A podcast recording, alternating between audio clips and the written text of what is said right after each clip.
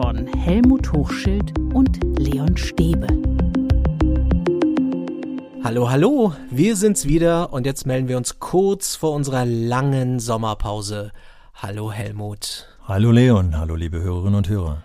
Endlich Ferien, zumindest hier in Berlin, endlich ausspannen, es geht wieder so vieles. Ich war ja jetzt wieder in einem Restaurant. Wahnsinn. Irgendwie total surreal, jetzt wieder Sachen zu machen. Du warst auch schon im Kino. Genau. In das Freilichtkino im Friedrichshain, wer sich in Berlin auskennt. Ich gehe wieder auch nämlich gerne. Und was ich besonders gerne mache, die Freibäder sind offen. Hm, ich kann wieder meine Bahnen ziehen und seit heute brauche ich auch keine Tests mehr vorher äh, vorzuzeigen, sondern kann ohne Test schwimmen gehen.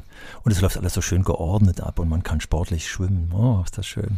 Was alles wieder möglich ist. Irgendwie habe ich den, den Übergang verpasst. Plötzlich mit Leuten draußen zu sein, in Urlaub fahren, fast alles ist möglich. Ja. Also irgendwie, irgendwie ist das relativ schnell passiert, ja. jetzt im Rückblick.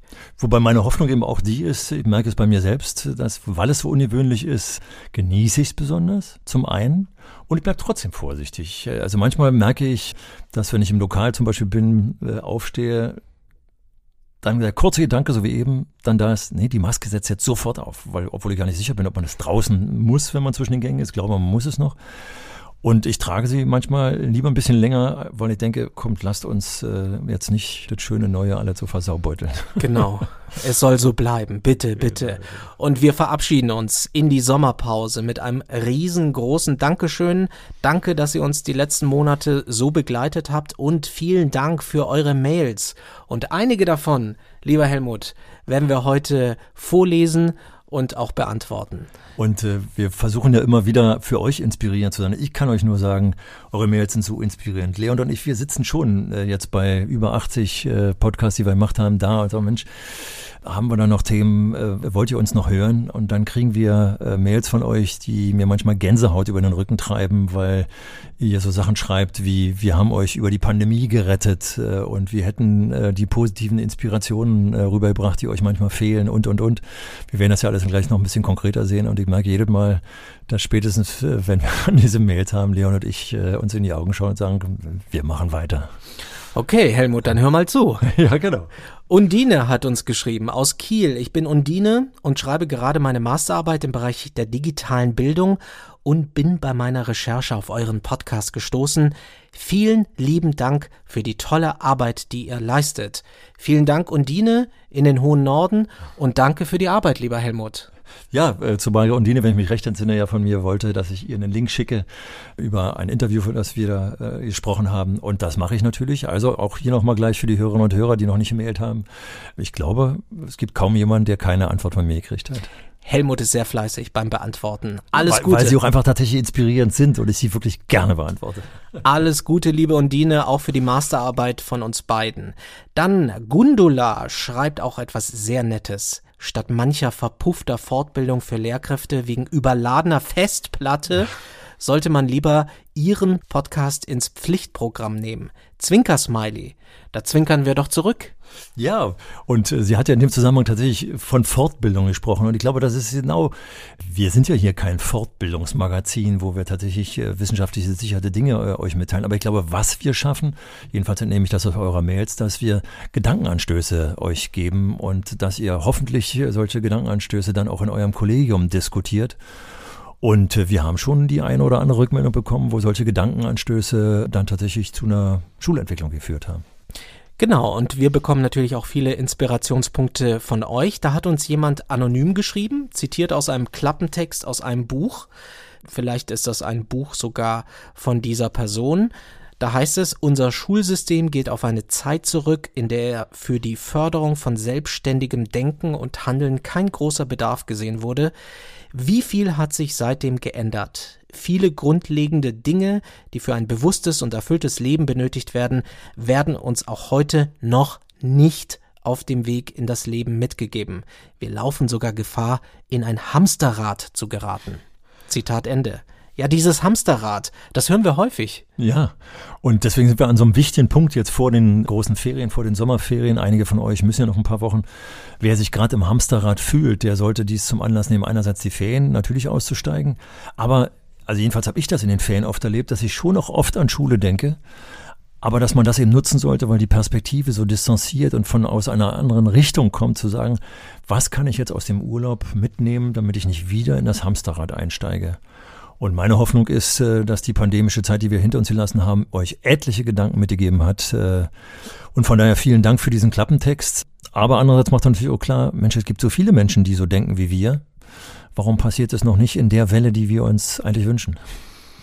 Sandra hat uns geschrieben. Selbst ist sie Lehrerin. Sie schreibt, wenn ich manchmal zu sehr zweifle, ob wir als Schule das schaffen und ich mich zu traumtänzerisch, idealistisch, aufrührerisch, naiv empfinde in meinen Vorstellungen von Schule, dann höre ich ihren Podcast und muss grinsen, weil ich offensichtlich nicht allein bin mit meinem Traum von Schule.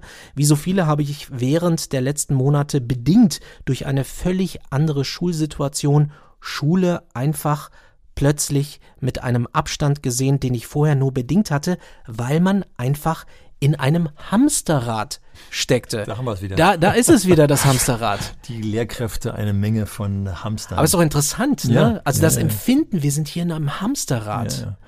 Und äh, wenn ihr noch äh, im Ohr habt, wer die letzte Folge gehört hat, wie sich so Förderzentren entwickeln und äh, wie sie oft, wie oft sie sich verändern müssen, dann ist es, glaube ich, genau der Punkt. Da wird sich kaum jemand wie in einem Hamsterrad fühlen, weil ein ständiger Veränderungsprozess stattfindet. Und das ist genau das, was wir eigentlich in allen Schulen brauchen, denn die gesamte Gesellschaft ist in einem ständigen Veränderungsprozess.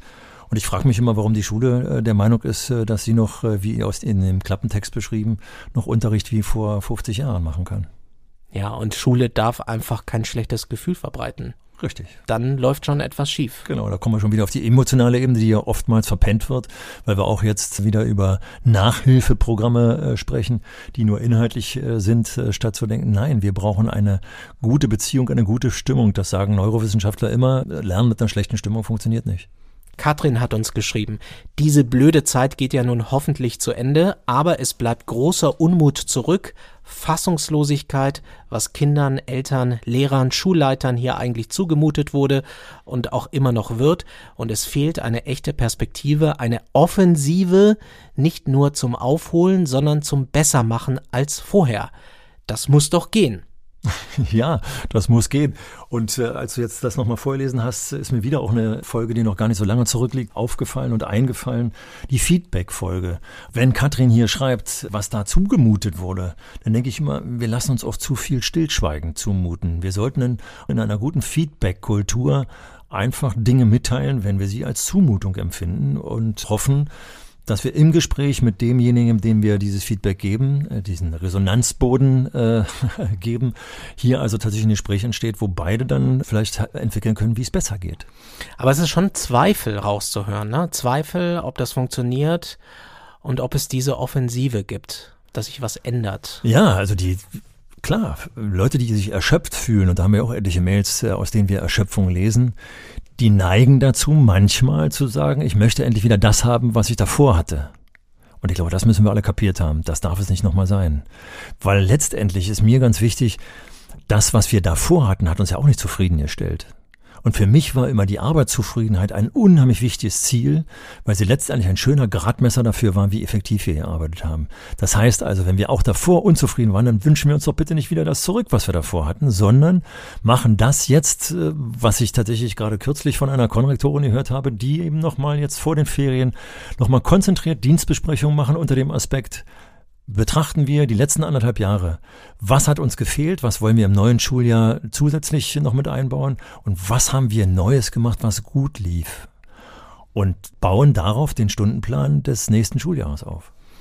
Helena hat uns geschrieben. Bei der Motivation ging's bei ihr auf und ab. Als Alleinerziehende mit drei Kindern bekomme ich einfach die Belastung meiner Kinder mit auch wenn ich ihnen schon lange den Druck von der Schule und den zum größten Teil sinnentleerten Aufgaben zu nehmen suche. Es ist das Soziale, das auf der Strecke bleibt und die Vermittlung der Lehrer. Wir brauchen Tests, wir brauchen Noten, ihr braucht Abschlüsse. Zumindest bei den Lehrern meiner Kinder ist da noch kein Umdenken da. Ja, gerade heute las ich wieder in der Zeitung, ist ja hier auch mal vom Verwaltungsgericht beschlossen worden, dass die Kinder in Gänze, also in ganzen Gruppen wieder in die Schule sollen. Das war eigentlich vom Senat und von den äh, Schulleitungen anders geplant. Und da sagt doch eine Schulleiterin in der Presse, äh, auch noch von einem Schulleiterverband, naja, wir können ja schon deswegen hier äh, keinen äh, Lernstoff mehr aufholen, weil die Zensuren ja schon gegeben wurden. Dann dachte ich, Mädel, hast du dir da mal zugehört? Weil Zensuren gegeben wurden, können wir keinen Lernstoff aufholen. Also ob Lernstoff aufholen sinnvoll ist, ist wieder eine andere Frage. Aber das mit den Zensuren so eng zu verknüpfen, und dass ich mir sage, also ich, bei mir war es früher so, äh, wenn wir die Zensur nicht gegeben hatten, dann habe ich nochmal ganz besonders mit meinen Schülern einigen Lernstoff, sage ich jetzt einfach mal dieses Wort, einige Schwerpunkte gesetzt, die wir nämlich fürs nächste Schuljahr brauchen und haben so ein kleines Wiederholungsprogramm gemacht unter dem Motto, das werden wir nächstes Jahr brauchen. Also zu sagen, wenn die Zensur nicht geben, wir können nicht mehr lernen, zeigt, was da für ein Unsinn noch teilweise gedacht und praktiziert wird. Und es ist interessant, wenn eine Mutter dann schon sagt, äh, das sind ja völlig bekloppte Aufgaben. Also wenn die Eltern schon zweifeln an der Aufgabenstellung. Ja, und da merkt man einfach, das liegt auch ein bisschen daran, ich schaue gerade meinem kleinen Enkel über die Schulter, wie es darum geht, so die kleinen Einmal-Einzel zu verfestigen. Das brauchen wir ja alle. Kopfrechnen ist ja wirklich, was, was wir wirklich brauchen unser Leben lang. So, und äh, jetzt äh, gehe ich mal davon aus, dass die Lehrerin, die das mit den Kindern macht, im Unterricht das im Sandwich-Prinzip gemacht hätte. Also was heißt das? Dass wir mit den Kindern geredet hätten, Spielchen gemacht hätte, was sie bastelt hätte, was auf den Tisch gelegt hätte und, und, und. Das ist zu Hause alles nicht vorhanden, also kriegen die nur diese Blätter und rechnen stundenlang kleine Einmal-Eins-Aufgaben, wo mein kleiner Enkel, äh, zweite Klasse, der es, glaube ich, ganz gut kapiert, wirklich irgendwann stöhnt und zwischendurch dann auf das Trampolin im Garten geht äh, und einfach rumhopst, obwohl er erst in der Mitte der Aufgaben ist, weil er sagt, es ist immer dasselbe, ist so langweilig. Ja, das ist dann äh, einfach, da merkt man es, wenn man diese Art der Aufgaben nach Hause gibt, ist einfach Mist. Daniela arbeitet ebenfalls in einer Schule und schildert, welch große Schwierigkeiten ihre Lerngruppe hat. In den vergangenen Monaten acht Kinder verweigern seit dem ersten Lockdown ihre Leistung, sie klinken sich nicht mehr ein, sie haben den Anschluss an das Lernen verloren. Die Probleme, die vor dem Lockdown offensichtlich waren, potenzieren sich jetzt. Eine Meldung zur Kindeswohlgefährdung nach der anderen geht raus. Wir hatten kaum mehr Kontakt zu den Familien, kaum Zugriff, keinen Ankerpunkt mehr, wie wir sie einfangen sollen. Das frustriert zunehmend. Das klingt nicht gut. Ja, ja, hat zwei Seiten. Äh, also einmal nehme ich das, das Dramatische auf, Kindeswohlgefährdung. Ich finde das toll, dass die Lehrerin hier, die Daniela, es tatsächlich sieht, das ist dramatisch. Hier muss eine Meldung zur Kindeswohlgefährdung raus. Wenn die Kinder nicht mehr zur Schule gehen, ist das Wohl des Kindes gefährdet. Das wird oftmals viel zu lax gesehen aus meiner Sicht äh, und oftmals spielt auch der Gedanke mit, ich bin zufrieden, dass der gar nicht da ist, der nervt mich sowieso normalerweise. Also ich finde das gut, dass sie das macht, äh, obwohl es einfach blöd ist und schade ist, dass es so weit kommt. Und das ist genau der Punkt. Sie zieht eine richtige Schlussfolgerung, wie ich finde, insofern, als dass sie sagt, sie macht jetzt Teambuilding-Maßnahmen. Die geht in den Wald.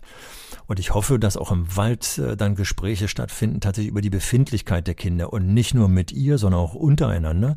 Und dass man es aber auch zum Beispiel nutzt für kognitive Zusammenhänge. Einfach mal zu schauen, was pfeifen denn da so für Vögel? Lass uns noch mal einen Moment lang ruhig sein. Oder welcher Baum steht da irgendwie? Sind das hier eigentlich Nadelbäume oder sind das Laubbäume? Oder, oder, oder. Also man kann es immer schön für beides nutzen. Und das dann auch nicht nur jetzt in der Übergangszeit machen, sondern rüber retten, glaube ich, in das gesamte Schuljahr. Öfter rausgehen, die Beziehung pflegen und Motivation schaffen für das, was dann vielleicht mit etwas trockneren Aufgaben nochmal bearbeitet wird. Und es geht darum, Vertrauen wieder aufzubauen. Eine Vertrauensbasis wieder aufzubauen, das sagt sie ja auch ganz klar. Sie will Vertrauen wieder herstellen. Und zwar auch im doppelten Sinne, denke ich, Vertrauen herstellen. Also einerseits bei den Kindern und Jugendlichen, dass da jemand ist, der sich tatsächlich interessiert. Also ich muss dann wirklich, also, und das fand ich immer toll bei Exkursionen, bei Wanderungen. Das ist ja das Schöne, wenn man spazieren geht. Wir haben das ja beide mal besprochen, wie das in der Pandemiezeit war. Auf was man alles kommt und wie wechselnd dann die Gesprächspartner sind. Das ist ja das Schöne, dass man da, und dass man jetzt mal zuhört. Also einerseits das Kind Vertrauen aufbaut und umgekehrt, aber auch man selber, wir Lehrkräfte brauchen auch Vertrauen, dass es hier Anknüpfungspunkte gibt, das Kind wieder einzufangen, sage ich jetzt einfach mal. Also äh, emotional einzufangen, meine ich natürlich. Das brauchen wir ja auch und deswegen ist es für beide Seiten wichtig und ich glaube, dass Daniela einfach auch besser in die Ferien gehen kann, wenn sie das tatsächlich jetzt gemacht hat. Die Möglichkeiten, die hier äh, geboten werden, auch wirklich genutzt werden. Auch weil die Kinder und Jugendlichen ja auch emotional mitkommen müssen. Ich habe ja vorhin gesagt, dass ich es surreal finde, dass ich in einem Restaurant saß vor ein paar Tagen und wir haben dann Selfies gemacht. Ja. Von einer Situation, die vor anderthalb Jahren oder vielleicht noch von einem Dreivierteljahr im letzten Sommer völlig normal war. Also okay. bei mir musste es Klick machen, sagen so, verrückt. Ja. Ich esse jetzt draußen trinke ein Glas Wein mhm. und fotografiere mich dabei. Also du siehst, bei mir tut sich ja auch ja. gerade was und ich glaube, dass Kinder und Jugendliche da ja auch vielleicht irgendwie was aufzuarbeiten haben ja. oder sagen, huch, jetzt bin ich wieder in meiner ganzen Klasse ganz normal vielleicht. Fürs und, neue Schuljahr. Und jetzt. du beschreibst ja das Essen gehen, was sozusagen sowieso bei uns äh, positiv konnotiert ist. Aber andererseits haben wir eben aus vielen Schulen gehört, dass die Schülerinnen und Schüler, obwohl sie vorher vielleicht nicht so gerne in der Schule waren, jetzt wieder gerne kommen. Und dieses Pfund dürfen wir nicht verspielen. Die Schülerinnen und Schüler müssen merken, dass es nicht so vorangeht wie davor, sondern dass sie jetzt auch mal was genießen dürfen und dass sie auch Lernprozesse genießen dürfen, dass Materialien auf dem Tisch ausgekippt werden und sie dann erstmal eine Weile ausprobieren, experimentieren können, dass sie in Ruhe reden können, ohne dass der Lehrer dazwischen quatscht und ihnen sagt, wo sie hin müssen und, und, und. Also lasst die Kinder wieder genießen und ich sage euch, wenn ihr das zulassen könnt, wenn ihr das Schritt für Schritt eingeführt habt, dann könnt ihr, jedenfalls war es bei mir so, ich weiß noch ganz genau, wie ich mit meiner Kollegin, ich hatte beim letzten Podcast davon gesprochen, dass ich doppelt gesteckt war mit einer Sonderpädagogin in der Ecke gestanden habe und wir uns gefreut haben, wie das, was wir vorbereitet hatten, von den Jugendlichen aufgegriffen wurde und sie da abgegangen sind wie Schmidts Katze, wie man so schön sagt, äh, und so über Dinge diskutiert haben. Das muss es sein. Geht dahin. Ihr seid dann zufriedener und ihr seid dann besser vorbereitet äh, auf die nächsten äh, Krisen und die Kinder sind selbstständiger. Sorgt für den Lerngenuss. Ja. Ja, das machen wir viel zu selten. Wir sehen es einfach als Arbeit. Äh, viel zu oft haben wir im Kopf den Satz, den mal Altkanzler Kohl gesagt hat, wir sind doch keine Spaßgesellschaft. Äh, nein, wir brauchen auch Spaß am Lernen, dann bleibt nicht alles viel länger in den Köpfen. Das ist ein guter Punkt. Florian hat uns einen sehr langen Text geschrieben. Da heißt es, im Kern geht es darum, dass in der öffentlichen Wahrnehmung in diesen Corona-Zeiten die Schulen dann als funktionierend betrachtet werden, wenn sie geöffnet sind und als dysfunktional, wenn sie geschlossen oder nur teilgeöffnet sind. Das ist nachvollziehbar, dass sich darin das Bedürfnis von Eltern widerspiegelt, Betreuung für ihre Kinder zu haben, so dass sie ihrer Arbeit nachgehen und damit ihren Lebensunterhalt verdienen können. Zitat Ende. Also er kritisiert, ich verkürze das mal etwas, diese Pandemie hat uns auch gezeigt, gezeigt, dass Schule einfach so eine Art Betreuungsinstitution ist. Oder noch böser gesagt, eine Aufbewahrungsinstitution. genau, den, den Begriff hatte ich auch gerade. Wie siehst du das? Im Kopf.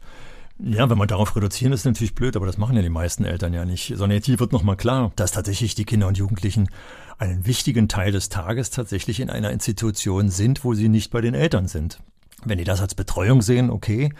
Aber andererseits können wir es natürlich auch sofort wieder auch äh, positiv äh, unterlegen, indem wir sagen, ja bitteschön, Betreuung, das hat was mit Emotionen, mit gerne Dasein und, und, und zu tun. Ja, der gesellschaftliche Blick ist oftmals reduziert. Also hier eben, wie Florian sagt, äh, auf das Betreuen oder auf diese Zeit, auf diese Funktion. Wir müssen es wieder ganzheitlich sehen. Ja, aber ich glaube, Florian meint das ein bisschen anders. Der schreibt ja zum Beispiel dann auch weiter, es wirft einen Blick auch darauf, dass der eigentliche Zweck der Institution Schule hinter dem Zweck der Betreuung von Kindern vollständig zurückgetreten ist. Das sieht man an der paradoxen Situation, dass die reinen pädagogischen Bedingungen in der jetzigen Phase der Wiedereröffnung mit Wechselunterricht zum Teil besser sind als je zuvor und ähm, dennoch die Schulen in der öffentlichen Debatte immer noch als dysfunktional angesehen werden, eben weil die Betreuungsfunktion wegfällt oder eingeschränkt ist. Ja, ich weiß jetzt nicht genau, auf welchen Punkt du jetzt hinaus willst, aber ich komme auf jeden Fall mit. Er sagt, dass die Schulen im Wechselunterricht viel besser sind, wenn es um wie er es formuliert, ums reine Lernen geht. Mhm. Ja. Weil wir haben kleinere Gruppen, wir sind vielleicht konzentrierter und so weiter. Ja, ja. Und das ist, glaube ich, das Problem, dass wir in der Gesellschaft einen, einen falschen Maßstab für Funktionalität von Schule haben. Das sehen ja. wir ja schon daran, dass wir diesen dämlichen PISA-Test und was weiß ich äh, heranziehen und dann der Meinung sind, dass die äh, in der Pandemie eigentlich nur Mathematik, Deutsch und Fremdsprache äh, verpennt haben und unbedingt nachholen müssen. Deswegen kam ich ja dazu zu sagen, ja, wir müssen das ganzheitlicher sehen. Und wenn wir das ganzheitlicher sehen, dann könnten wir zum Beispiel auch sehen, dass dieser Wechselunterricht natürlich auch das positive mit den Elternhäusern haben, die damit auch umgehen konnten. Es gibt ja auch etliche Elternhäuser, etliche äh, haben uns gemeldet, auch äh, in der Regel waren es die Mütter, die gemeldet haben. Es hat ja die Familie auch zusammengeführt in dieser Zeit.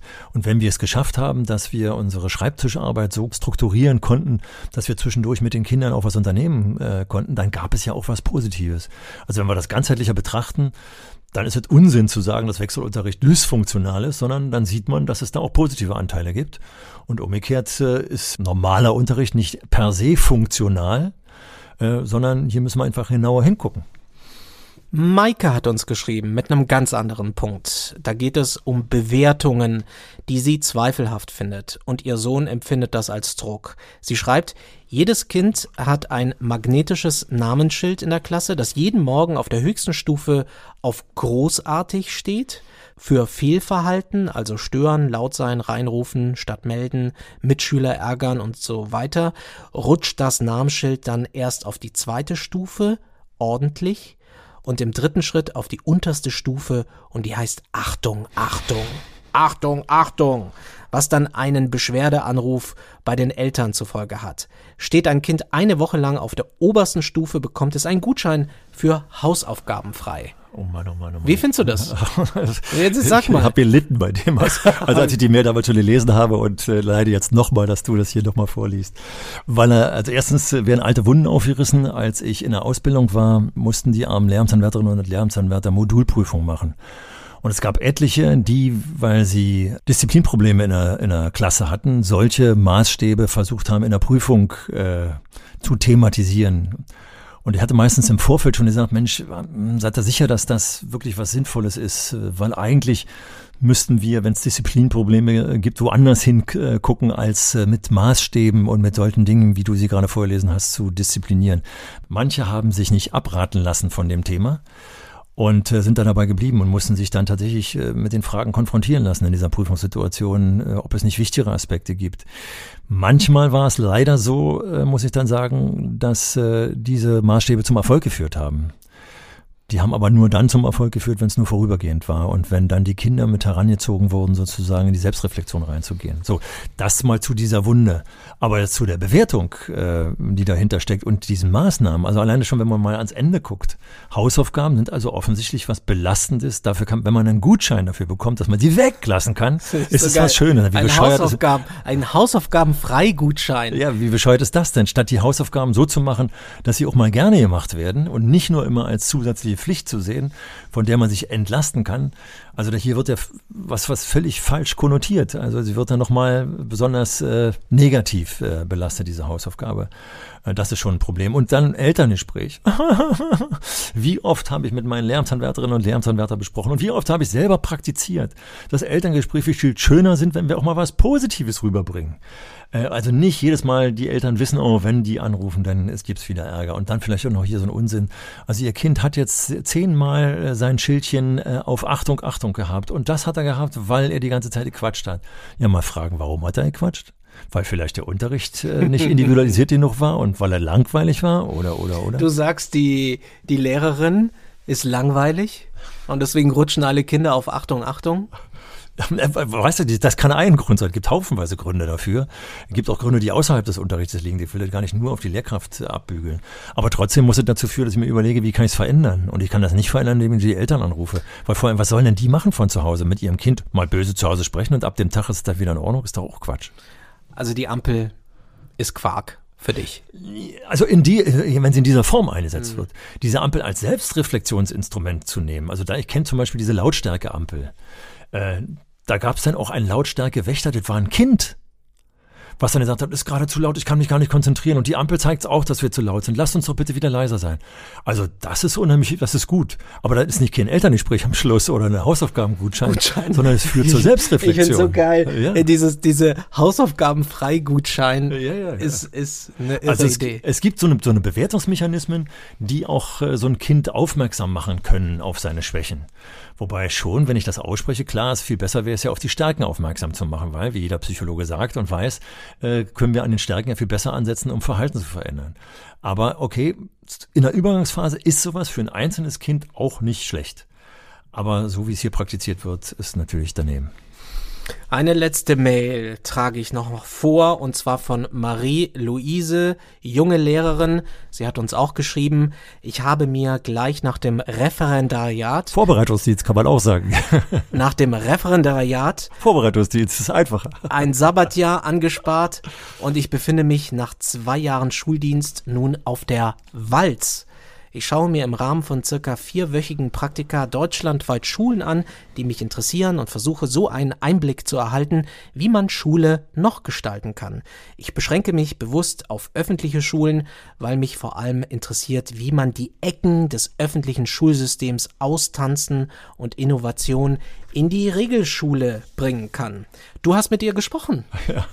Dich hat das so begeistert, das wolltest du wissen. Ja, äh, ich habe ja vorhin schon am Anfang gesagt, eigentlich alle Mails inspirieren mich. Äh, aber diese hat mich natürlich insbesondere inspiriert, weil ich dachte, wer kommt denn auf so eine tolle Idee, nach dem Vorbereitungsdienst gleich in ein Sabbatjahr zu gehen?